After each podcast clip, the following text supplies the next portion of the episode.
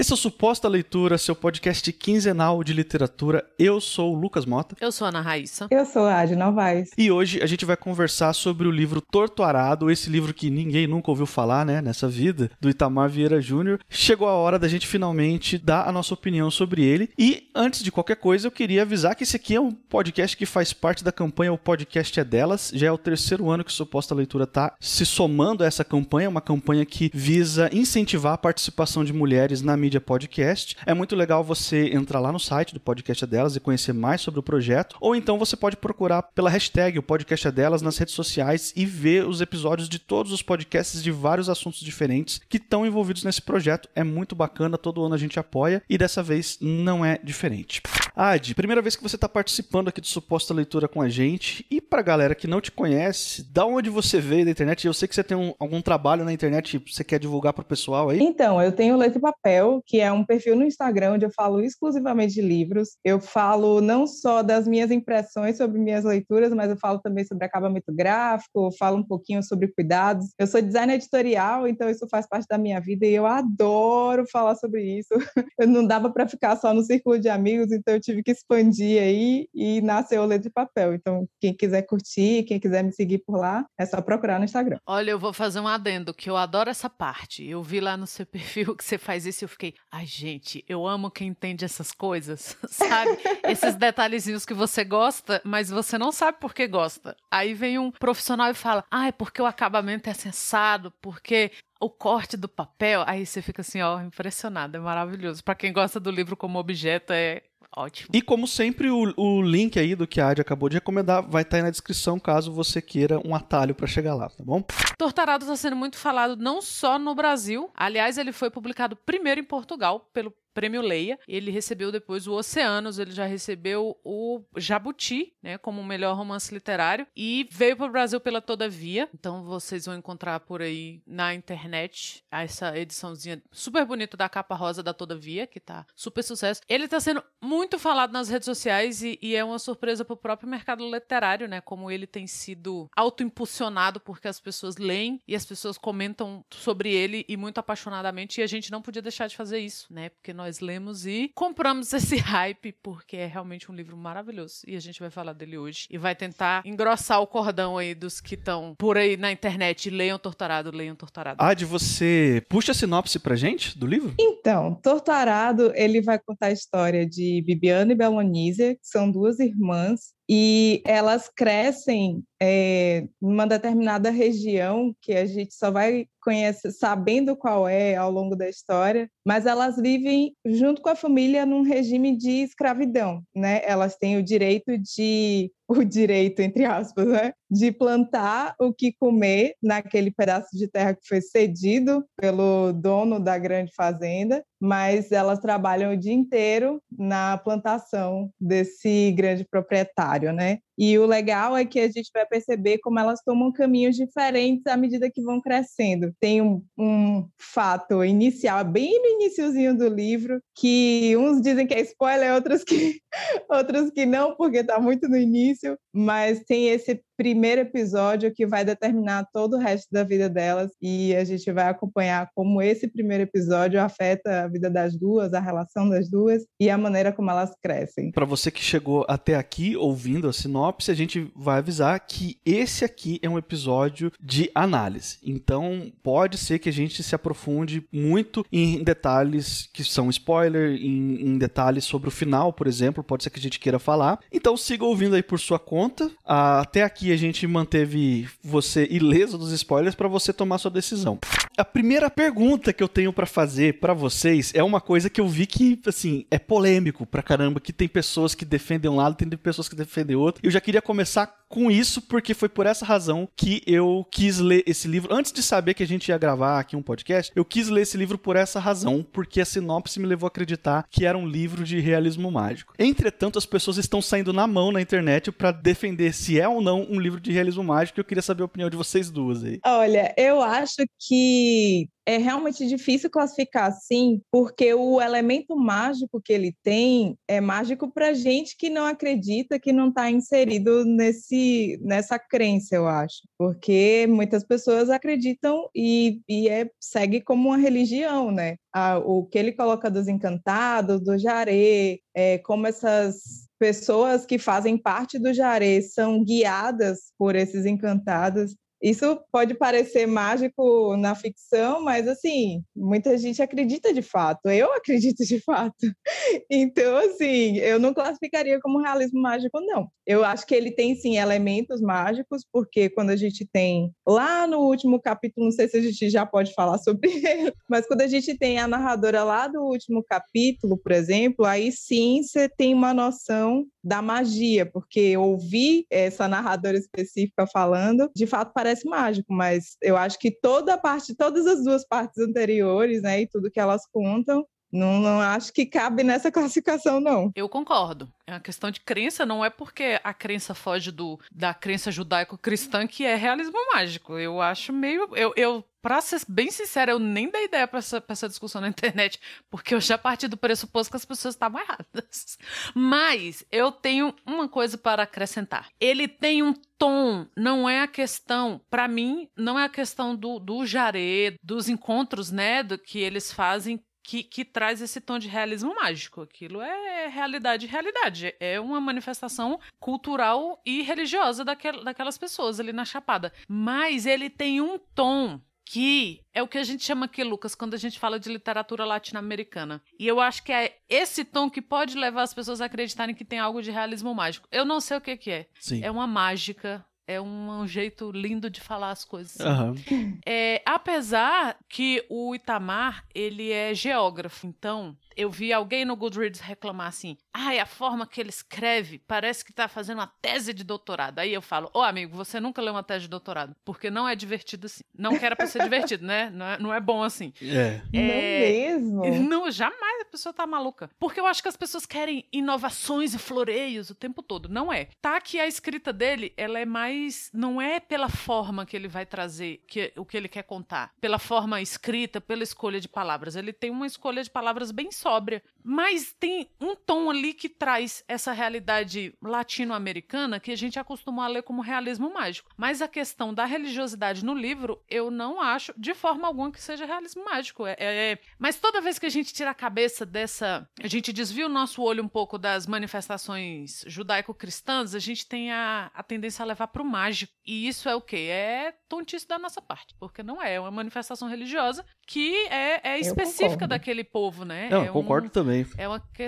uma, questão da chapada ali, que tem. Você tem aquelas manifestações específicas. A gente vê que ele mistura um pouco do que a gente conhece, né? De, tanto de santos é, católicos quanto de, de orixás, e tem as suas entidades específicas que a gente não conhecia. Por exemplo, Santa Rita Pescadeira, que eu achei sensacional. É lindo. Mas tem o tomzinho do realismo mágico, mas não é pela manifestação religiosa. Esse tom de realismo mágico que você fala é parte principalmente da aura, né? Porque muitas vezes é o, o brilho da faca que atrai de um jeito que nem Bibiana nem Belonísia sabem dizer por que que se sentem atraídas, não sabem exatamente o que que leva a colocar essa faca na boca. Então tem esse essa aura de mistério, eu acho que isso pode trazer o elemento mágico realmente. Mas falando dos encantados assim, dessas forças, né? Isso aí é, é, é como você falou, é religião e crença, é cultura e crença. Então não. Vocês, quando lá no início do livro falam que a Donana tinha sido viúva três vezes, vocês tiveram a impressão na hora que ela tinha matado os caras? Na hora. Sim. Na hora. Eu também.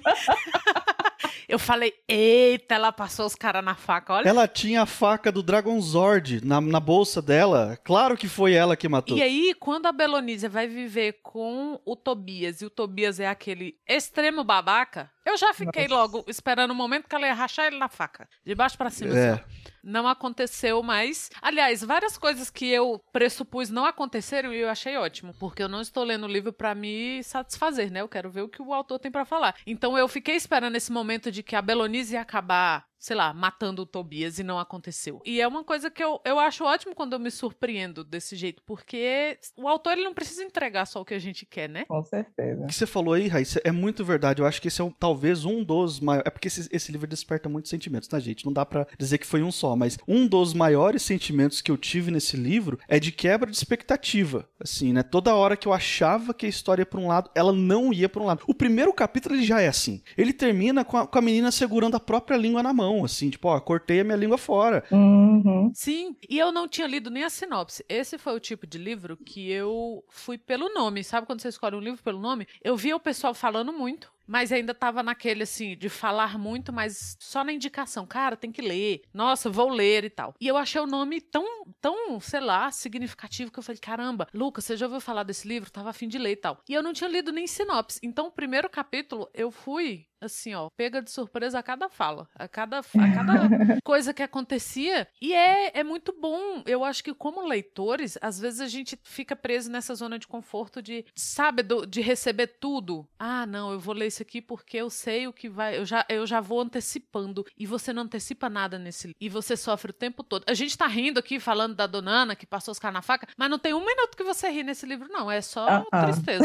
Exatamente, é. Eu É. achei que a gente ia ficar 40 minutos aqui suspirando em silêncio, os três fazendo é. Porque, cara, eu terminei esse livro e eu não comecei a ler nada. Eu tô com um monte de coisa pra ler. Eu falei, eu não dou conta. Peraí, que eu tenho que ficar com um pouquinho mais com esse livro, assim, com essa sensação. Porque, cara, meu Deus. É muito isso mesmo. E a- até a escolha de quem narra cada um dos, das partes, né? A parte 1 vem com a Bibiana, 2 com a Belonise e a terceira com, com a Santa Rita Pescadeira. Até isso, até essas escolhas, assim, foram muito...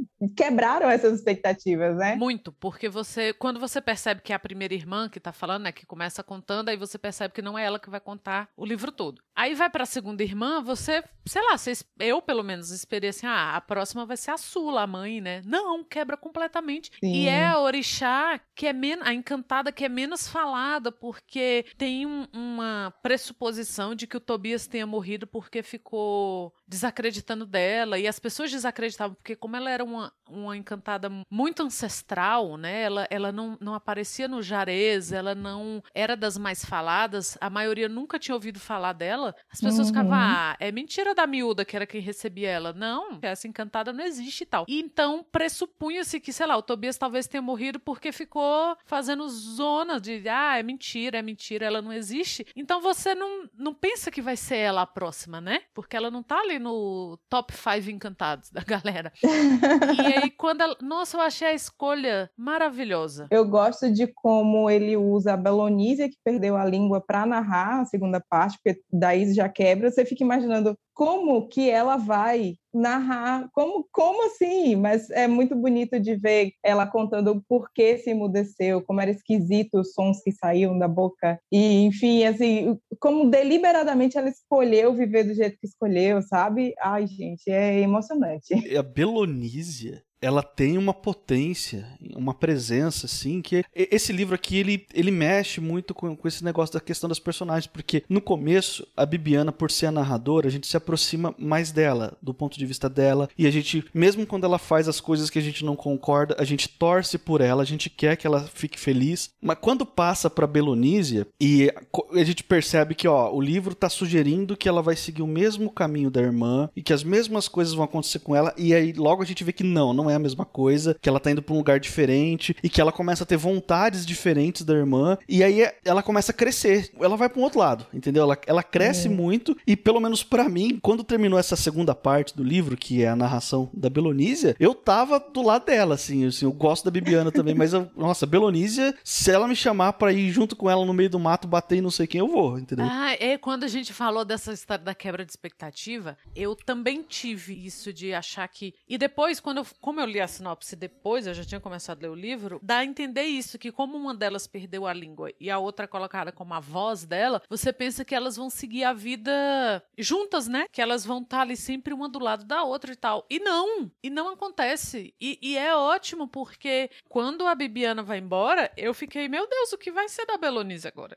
E é o que o Lucas falou de potência, eu acho que a palavra é essa. Toda a potência do, daquele povoado ali, porque eles são um povoado no final das contas. Eles não são só trabalhadores da fazenda, trabalhadores, né? Exato. Usando a palavra trabalhadores escravizados da fazenda. eles são um povoado e eles, eles agem como um povoado. Eles têm, têm esse senso de, de comunidade. Cara, ela, ela se torna a representação daquele povoado, assim, daquelas mulheres, daquelas. E é maravilhoso. Que, que construção maravilhosa de personagem ali. E só prova quanto a gente é capacitista também, né? Porque a gente fica imaginando que uma pessoa que não fala não vai conseguir se comunicar. Sim. Mas, é. pelo contrário, ela falava com, com todo o rosto, né? E tem passagens no livro que mostram bem isso, assim, do quanto ela se enfesava e todo mundo via que ela estava enfesada. Então, isso é, isso é sensacional. E em nenhum momento tem nada do tipo ela ter tentado falar algo ou se comunicar e as pessoas não terem entendido. Em nenhum momento. Para ela é, é completamente natural a, a forma de comunicação que ela passa a ter depois que ela perde a língua e para as pessoas pessoas que convivem com ela. Tanto que o único que toca nesse assunto de falar que ela tem um problema, que ela tem um defeito, alguma coisa, é o Tobias, uhum. que é um né? Eu torci muito para ela não ir com Tobias, mas ali eu já sabia que ela ia porque, né? Aquelas meninas chegam naquela idade na, na, na, nessas comunidades, tem isso, né? Do cara. E no final das contas era o que todos nós imaginávamos, né? O cara precisava de alguém para cuidar da casa dos bichos e levou ela. Eu torci para ela ir com Tobias e passar a faca nele, ficar com as coisas, com a casa, com tudo. É, eu também. Mas é, queria muito. Ela mesmo. É.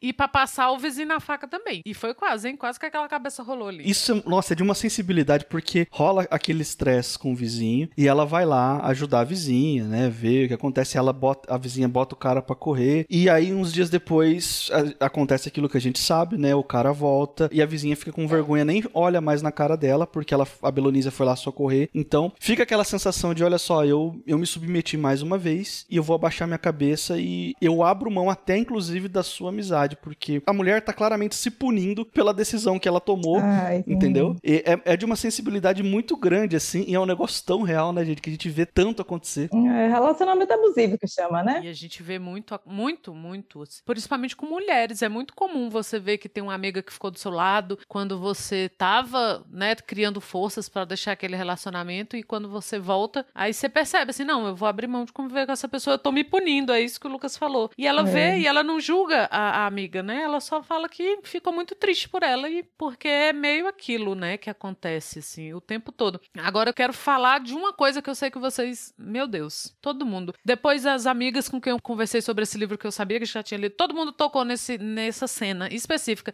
que é a cena da batata doce. Oh, meu Deus, gente, por favor, como é que você lê aquilo? Porque o, o capataz vai lá, né? E, ah, ué, vocês sabem que vocês têm que pagar o terço aqui, tudo que vocês produzem. Por quê? Eles trabalham pra, pro, pro dono da fazenda, eles põem a fazenda em pé para caminhar e eles têm o, aspas, direito, como disse a Ad, de, de produzir na própria roça, para a própria subsistência. Só que mesmo o que eles produzem na própria roça, o que eles criam, o que eles plantam, o terço vai para o dono da fazenda. Uhum. E é o uhum. capataz que faz essa recolha. Só que eles estão numa época de seca tão profunda que eles não estão produzindo nada, nem para eles, nem para a fazenda. Eles começam a vender coisas que eles conseguem tirar do próprio cerrado e tal, na feira na cidade e fazer compras na cidade. E o capataz entra na casa, vê, ué, mas não tá nascendo nada no quintal e essas batatas doces aqui? Não, a gente comprou na feira. Não, mas vocês sabem que um terço de tudo isso aqui é do patrão. E o dono da fazenda, absolutamente, ele não precisa daquela batata doce. Claro que não, claro que não. É só demonstração de poder mesmo, né? Só para dizer eu posso, sou eu que mando aqui e é isso. Nossa, gente, que ódio. Exato, essa cena é forte demais. E você percebe na cara do pai aquilo de eu não posso fazer nada, o que, que que eu vou fazer? E a revolta da Belonise, né? De tá vendo aquilo e assim, cara, ele fez deliberadamente, assim. É, é uma demonstração de micropoder das mais mesquinhas. Uhum. E ele ainda passa a mão em duas garrafas de mel, parece, e leva. Ai, nossa, aquela hora ali foi uma hora que eu parei de ler, assim. Eu falei, peraí, que eu preciso dar uma respirada aqui antes de continuar, porque é muito verdadeiro. Eu acho que não tem como você ler aquilo e você não, não tá na pele daquelas pessoas, né? Mas pro fim do livro tem um, é, quando o irmão das meninas, né, o Zezé, questiona o próprio pai de por quê? Por que, que eles não podem ser donos daquele pedaço de terra? Por que, que eles não podem produzir o que eles precisam para comer em paz. E o pai só fala que sempre foi assim, meio que dá, dá uma passada de pano assim para o dono da fazenda e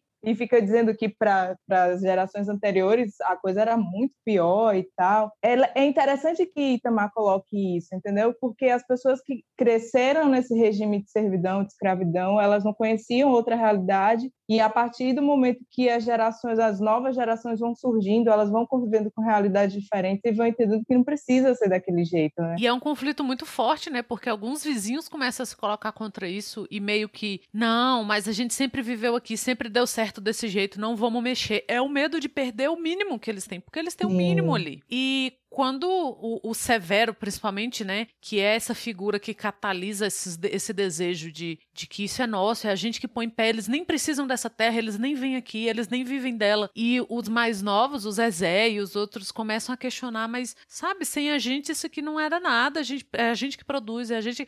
Então você tem, de um lado, o desejo por mais, e não é um mais injusto, é um mais que é direito, né? E os mais velhos com medo de perder aquele mínimo. Não, mas a gente tá em paz, não mexe. É como se ele estivesse o tempo todo à beira de um precipício e assim, cara, não dá mais um passo para frente porque a gente pode cair. É muito forte e você entra nessa angústia junto com eles quando é, começa a ser colocado ali essas questões dos direitos deles como, como quilombolas e, e eles começam a se chamar quilombolas. E os donos da fazenda começam, não, mas aqui nunca teve quilombola. E ele coloca a questão do, do negro, né, como como o negro, ser negro era tão ruim naquelas épocas, que eles se diziam indígenas. E aqui, eu que moro perto da, da chapada, não dessa chapada, mas da chapada dos veadeiros aqui, você vê quando você entra em contato com essas comunidades, como por muito tempo eles se chamaram de indígenas, porque ser negro ainda era pior do que ser indígena, porque o indígena ele tinha pelo menos o direito de não ser retirado dessa terra, o negro não. Com relação a esse pertencimento da terra, eu tenho que dizer que uma das minhas passagens favoritas do livro, eu amo o capítulo inteiro da, da Santa Rita Pescadeira, mas tem uma passagem antes que é da Salu falando para os novos donos das terras. E é, é uma cena que ela bate no peito, assim, dizendo que por mais que eles tirem ela daquela terra, eles não vão tirar a terra de dentro dela. É uma sensação de pertencimento que nenhum proprietário vai ter sem a mesma relação que eles, donos de verdade, trabalhadores de verdade daquela terra, têm, né? Eu amo, amo, amo essa passagem, acho sensacional. Essa questão, né, da, deles terem a terra, e ela fala que ela jamais vai entender, né, a dona da, da fazenda que tá lá na frente dela, que ela jamais vai entender como que é você parir e ser parida por uma terra. É lindo. E assim, ainda mais quando você vê que, que é uma questão de terras que são compradas e é só mais uma terra para aquela pessoa, elas nem moram ali. Então elas não têm nenhuma relação que não seja a de papel com aquela terra, de ser dona. Então, Exato. assim, o cara chega ali, aí ele manda construir uma casa, mas ele nem vive ali. Aí a mulher só. Como os, os anteriores que venderam a terra porque ninguém nunca tinha nem ido ali e tal. E é, é uma relação que o proprietário não tem, assim, não, não vai ter quando você pensa né, no, no peso que aquele pedaço de chão tem para aquelas pessoas. E é isso que eu acho interessante do, da escrita do Itamar. Toda a militância dele está nesse livro. Ele fala de racismo, ele fala de reforma agrária, ele fala desse pertencimento com a terra sem usar esses nomes. É isso que é lindo, assim. Eu acho que é didático para muita gente, que é quem nunca ouviu falar nesses temas, sei lá. E eu acho que também isso, eu, eu atribuo um pouco a isso o, o sucesso desse livro, né? Que é o, a discussão didática para quem não nunca não está inserido nessas discussões, sabe? Eu acho que isso foi um grande feito assim dele e, e talvez por isso esse livro esteja fazendo tanto sucesso mesmo com a gente dentro desse cenário, né? Porque né, com esse Brasil maluco e distorcido que a gente está vivendo. Porque quando chegou ao final da leitura eu fiquei pensando nisso também. Eu fiquei como que um livro que fala da questão dos quilombolas, fala questão de raça, fala questão de reforma agrária, fala da questão sindical, fala da Sim. questão da mulher, fala da questão até um pouco do, do, capacitismo, né? Quando você pensa que a Belonise ela não falava e tal. Tem feito tanto sucesso num, num, país tão, meu Deus, despedaçado igual a gente tá. E aí eu fiquei pensando que se por um lado não é isso, a forma como ele colocou vai de encontro à carência que as pessoas têm dessa discussão mais profunda, que não seja essa discussão de internet, do descansa militante, do você não pode falar, você não tem lugar de fala, aí usa um monte de, de palavras que estão jogadas ali e que acabam perdendo seu significado real porque as pessoas estão usando só para fazer tweet. E se a gente não está precisando um pouquinho mais de, de uma discussão que seja mais significativa pra gente e mais profunda do que post de tweet, ou do que post de internet, né? Que, que já tá, traz tudo pronto e você tem que aceitar daquele jeito porque você tem que ouvir, porque você talvez não tenha um lugar de fala ali. E ele faz um trabalho profundo, sem ser panfleteiro, sem ser. Isso. Nossa, é Ai, se tudo fosse assim, meu Deus, é lindo. Eu queria comentar um rapidinho aqui sobre a questão do cemitério da viração. Estava falando aí mais cedo sobre o negócio do pertencimento que eles têm da terra, da relação que eles têm com a terra. E, e o cemitério da viração é nada mais do que um pedacinho de terra separado ali, onde o, o patrão vai lá e fala: Ó, pode enterrar os mortos tudo aí, entendeu? Ele não é um cemitério oficial, ele é só um pedaço de terra que o cara separou para isso. E a relação deles com a terra é tão forte que eles falam: Eu só saio daqui pra viração. Tipo, se eu quero ser enterrado na viração, porque eu estou devolvendo o meu ser para a terra, estou voltando para a terra. E ele e tem que ser essa terra aqui, porque essa terra é a minha terra. E chega um momento no livro que o acho que é o patrão novo, né, que fala que, ó, agora vocês não podem mais ser enterrados aqui, não tem que ser na cidade. Quando morrer alguém, o, a prefeitura vai mandar buscar vocês aqui para enterrar lá na cidade. E eles ficam assim totalmente indignados assim, assim, não, mas a gente é daqui, a gente é dessa terra, a gente quer voltar para essa terra, a gente quer ser enterrado aqui. Eles não têm nem o direito de escolher onde eles vão ser enterrados quando morrer. Eu achei tão significativo também essa para somar aquela ideia de pertencimento da terra, essa questão do apego de, meu, eu quero ser enterrado aqui, porque é daqui que eu sou, entendeu? E aí você imagina essa situação de você não poder nem ser enterrado onde você viveu e você ter essa relação de que você viu aquele lugar, sabe, se desenvolver no seu jeito, né? Porque não é um lugar que cresceu, mas é uma comunidade. Então você talvez tenha chegado ali junto com aquelas pessoas quando tudo era literalmente mato. E fazer aquele lugar acontecer e fincar suas raízes ali e ver criança nascendo e ver aquelas crianças que nasceram se tornar, sabe, trabalhadores e pessoas adultas e pessoas que agem naquela terra. E aí, no final das contas, você não pode nem ser enterrado ali porque alguém se arvora do direito de se chamar proprietário ou de que, ó, vocês enterrem seus mortos lá fora, porque se vocês continuarem se enterrando aqui, daqui a pouco vão dizer que vocês são um quilombo e vocês não são. É o tamanho da mesquinhez, né? Mesquinhez é um negócio que está presente nesse livro aqui também.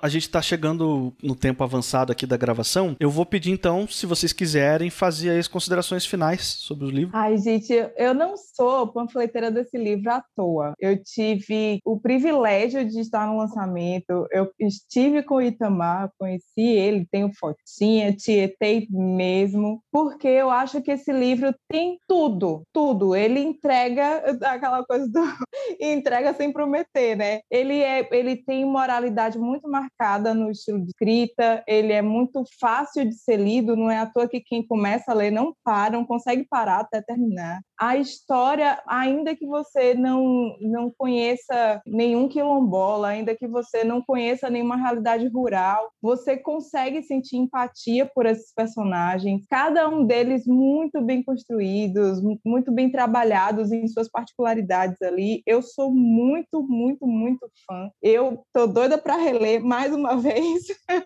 porque esse livro tem muitas camadas de discussão e eu acho assim que o mundo inteiro tinha que ler. Eu amei quando ele fala no o próprio Itamar fala na entrevista dele no Roda Viva que ele queria muito que esse livro chegasse a, a lugares onde não tem bibliotecas públicas, onde não tem livrarias, porque é, esse livro fala com todo mundo e eu acho que todo mundo precisa ler e é bem isso mesmo. Nossa, eu assino embaixo de tudo que a Adi falou. É, eu sentia muito, como leitora e como brasileira, eu, é difícil, né? Falar como brasileiro, que aí você pensa, tem tanto brasileiro aí que não merece que eu me compare com eles. Mas eu vou dizer, eu tava sentindo tanta falta de ler algo tão bom. Não, estou, estou, sem palavras para esse livro. Quando eu falo que eu estou sem palavras, é isso. Eu andei mandando o link pra, desse livro para alguns amigos assim: você já ouviu falar desse livro? E aí um link ou falando do Itamar, ou falando do livro, e falando assim: eu não tenho nem o que dizer. E estou aqui, né? Tentando dizer alguma coisa com vocês, porque é bom viver na época que esse livro saiu, porque eu acho que os grandes livros que a gente ama e que a gente quer reler, a gente acaba ou não sendo livros brasileiros ou sendo livros que saíram há um tempo, quando não há muito tempo né? Então, sei lá, quando a gente lê Jorge Amado, ou você lê algum escritor que você gosta muito, você pensa, nossa, esse livro saiu há 100, há 50, há 30, há 5 anos, mas assim, na hora que o livro, que você tá vendo a história do livro sendo criada, né, do, do cara indo em programa de TV, né, o, o finado Roda Viva, finado mesmo, finado Roda Viva, porque já foi bom. A, foi, esse episódio do Itamar foi muito bom, mas tem a Vera Magalhães, né, meu Deus. Vendo as pessoas falando sobre, sobre o livro, podcast sendo feito, é, post sendo feito, entrevistas com, com o autor, é tão bom, é tão bom você fazer parte disso, de você poder, sabe, é, é um, um senso de pertencimento que é um, um sentimento que o livro trabalha muito e que o brasileiro tá carente disso. Porque todo choque de brasileiro com brasileiro hoje em dia tem sido realmente um choque, tem sido um, eu não sei o que eu posso falar mais, eu não sei se essa pessoa vai ser agressiva, eu não sei se ela vai dar uma resposta esculhambada, eu não sei se eu vou reclamar da pandemia, ela vai dizer que pandemia não existe. Então, tudo assim, sabe? Então a gente tem tido contatos interpessoais muito difíceis que não sejam com as pessoas que a gente já conhece. E esse livro ele tem trazido um pouco isso, sabe? De você poder interagir com pessoas. Tá aqui a Ad conversando com a gente pela primeira vez no, no podcast e, e, e, que é um pouquinho disso, de você estar tá podendo trocar sobre esse livro e ver que as pessoas, outras pessoas que estão fora do seu círculo estão acompanhando essas coisas ao mesmo tempo, né? E que são temas tão fortes, mas que são temas necessários e que é um momento que tá todo mundo ali aberto para esses temas. Porque a, a literatura existe é isso, é esse momento das pessoas estarem todas encantadas. Eu acho que a palavra do livro é essa, né? Encantadas com com o que está acontecendo e, e, com um livro tão forte, sabe? Não é um, um, tema superficial, não é um tema bobo, não é um tema só de ser engraçadinho. São coisas tão profundas, tão necessárias e que têm ligado as pessoas. Então eu já estou andando com a minha camiseta por aí. Por aí, não, que eu não estou andando por aí. Veja você, nem posso andar por aí com a camiseta escrita Leia Tortarado. Leia, leia Itamavira Júnior. É, eu acho que depois de tudo isso que vocês falaram, eu tenho muito pouco a acrescentar. Eu só vou dizer que a gente já falou isso num episódio passado aqui sobre algum livro da Chimamanda, às vezes o hype tá certo. Às vezes, toda a atenção que um, um livro, uma obra tá tendo e tudo que o pessoal tá falando de positivo, às vezes tudo isso se justifica, entendeu? E esse é o caso aqui de Torturado. Tudo que você tá ouvindo de elogio, pode acreditar, ele é bom desse jeito, talvez melhor ainda. E estamos chegando aqui ao final de mais um podcast. Se por um acaso esse aqui é o primeiro suposta leitura que você está ouvindo, eu quero te lembrar que esse aqui é um podcast quinzenal. A cada duas semanas sai um episódio novo, sempre às quartas-feiras. E para você não perder os episódios, você pode assinar o nosso feed. É só procurar por suposta leitura em qualquer agregador de podcast da sua preferência, incluindo o Spotify, que a gente sabe que é uma preferência nacional aí para ouvir podcast. A gente está nas redes sociais também, então se você quiser entrar em contato com a gente lá no Twitter, lá no Instagram, é arroba suposta leitura. Se você quiser mandar um um e-mail pra gente, é supostaleitura.gmail.com. Eu sou o Lucas Mota, você me encontra no Twitter e no Instagram no arroba mrlucasmota. Eu sou Ana Raíssa, eu também tô no Twitter, é Ana Raíssa, tudo junto com dois N's, dois R's e dois S. E eu sou a Adi Novaes e vocês me encontram no arroba letra e papel.